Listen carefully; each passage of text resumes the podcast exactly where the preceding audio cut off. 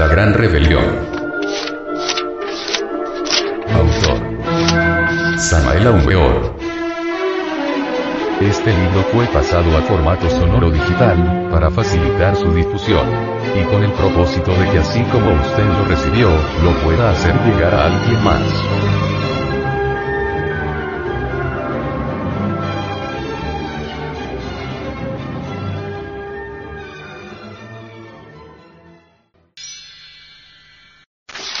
Capítulo séptimo.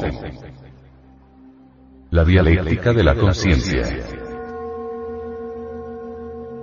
En el trabajo esotérico relacionado con la eliminación de los elementos indeseables que cargamos en nuestro interior, surge a veces el fastidio, el cansancio y el aburrimiento.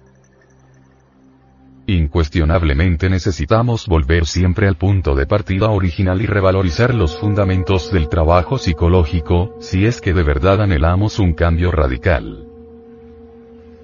Amar el trabajo esotérico es indispensable cuando de verdad se quiere una transformación interior completa. En tanto no amemos el trabajo psicológico conducente al cambio, la reevaluación de principios resulta algo más que imposible. Sería absurdo suponer que pudiésemos interesarnos por el trabajo, si en realidad no hemos llegado a amarle. Esto significa que el amor es inaplazable cuando en una y otra vez tratamos de revalorizar fundamentos del trabajo psicológico. Urge ante todo saber qué es eso que se llama conciencia, pues son muchas las gentes que nunca se han interesado por saber nada sobre la misma. Cualquier persona común y corriente jamás ignoraría que un boxeador al caer noqueado sobre el ring pierde la conciencia. Es claro que al volver en sí, el desventurado púgil adquiere nuevamente la conciencia. Secuencialmente cualquiera comprende que existe una clara diferencia entre la personalidad y la conciencia. Al venir al mundo todos tenemos en la existencia un 3% de conciencia y un 97% repartible entre subconsciencia, infraconsciencia e inconsciencia. El 3% de conciencia despierta puede ser acrecentada a medida que trabajemos sobre sí mismos. No es posible acrecentar conciencia mediante procedimientos exclusivamente físicos o mecánicos. Indubitablemente la conciencia solamente puede despertar a base de trabajos conscientes y padecimientos voluntarios. Existen varios tipos de energía dentro de nosotros mismos, debemos comprender.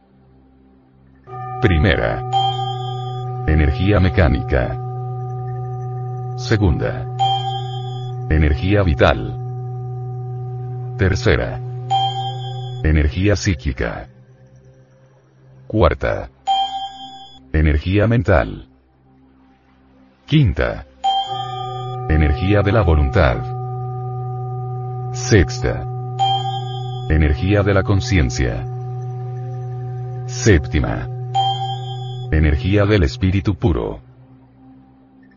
Por mucho que multiplicáramos la energía estrictamente mecánica, jamás lograríamos despertar conciencia.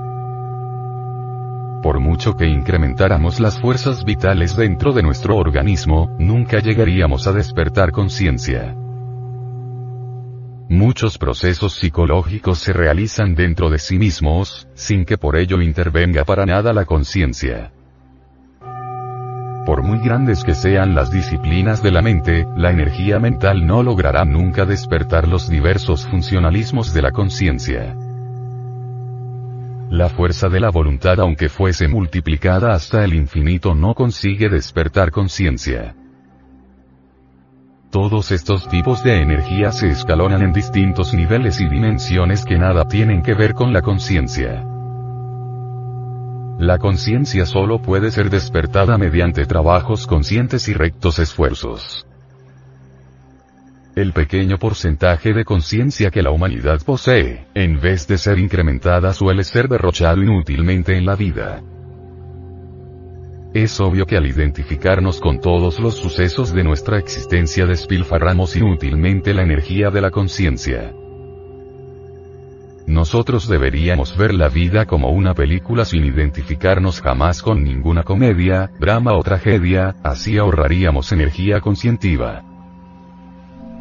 La conciencia en sí misma es un tipo de energía con elevadísima frecuencia vibratoria.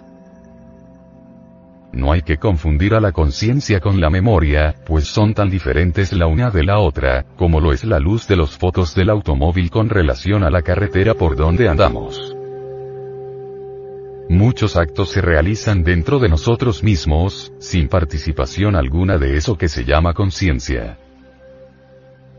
En nuestro organismo suceden muchos ajustes y reajustes, sin que por ello la conciencia participe en los mismos.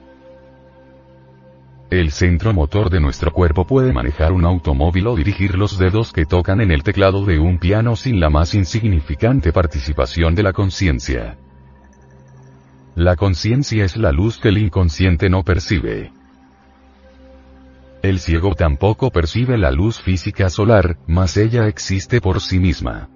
Necesitamos abrirnos para que la luz de la conciencia penetre en las tinieblas espantosas del mí mismo, del sí mismo.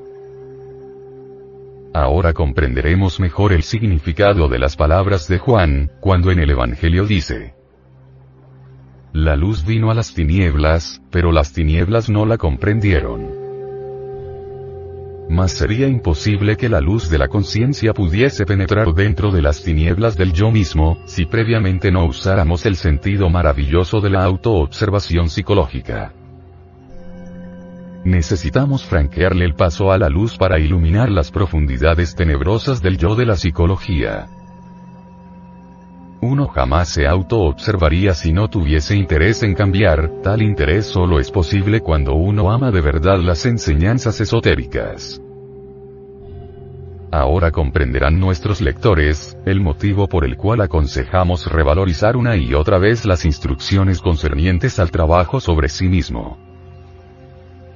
La conciencia despierta, nos permite experimentar en forma directa la realidad. Desafortunadamente el animal intelectual, equivocadamente llamado hombre, fascinado por el poder formulativo de la lógica dialéctica, ha olvidado la dialéctica de la conciencia. Incuestionablemente el poder para formular conceptos lógicos resulta en el fondo terriblemente pobre. De la tesis podemos pasar a la antítesis y mediante la discusión llegar a la síntesis, mas esta última en sí misma continúa siendo un concepto intelectual que en modo alguno puede coincidir con la realidad.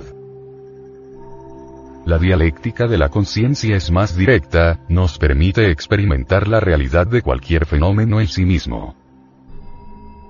Los fenómenos naturales en modo alguno coinciden exactamente con los conceptos formulados por la mente. La vida se desenvuelve de instante en instante y cuando la capturamos para analizarla, la matamos. Cuando intentamos inferir conceptos al observar tal o cual fenómeno natural, de hecho dejamos de percibir la realidad del fenómeno y solo vemos en el mismo, el reflejo de las teorías y conceptos rancios que en modo alguno tienen que ver nada con el hecho observado.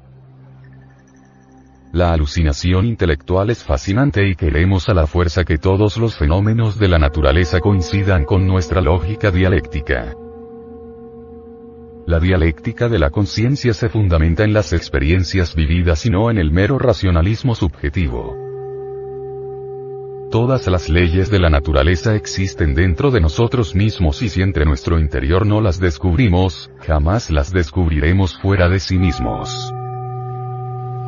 El hombre está contenido en el universo y el universo está contenido en el hombre.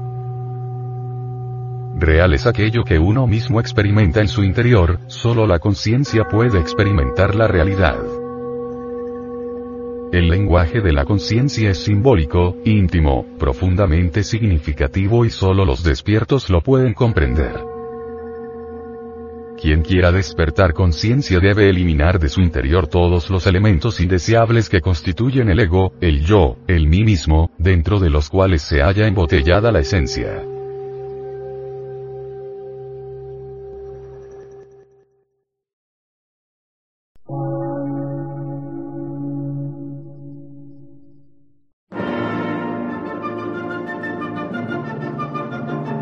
Emisora, gnóstica, transmundial. Por una nueva civilización y una nueva cultura, sobre la faz de la Tierra.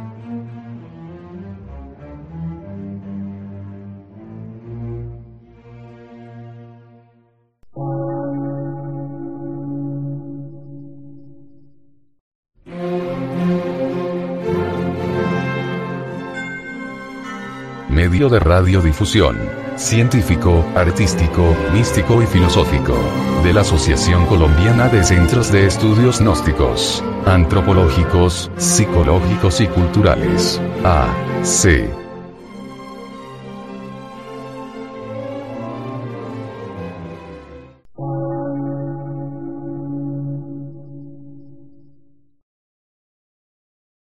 Lectura en movimiento.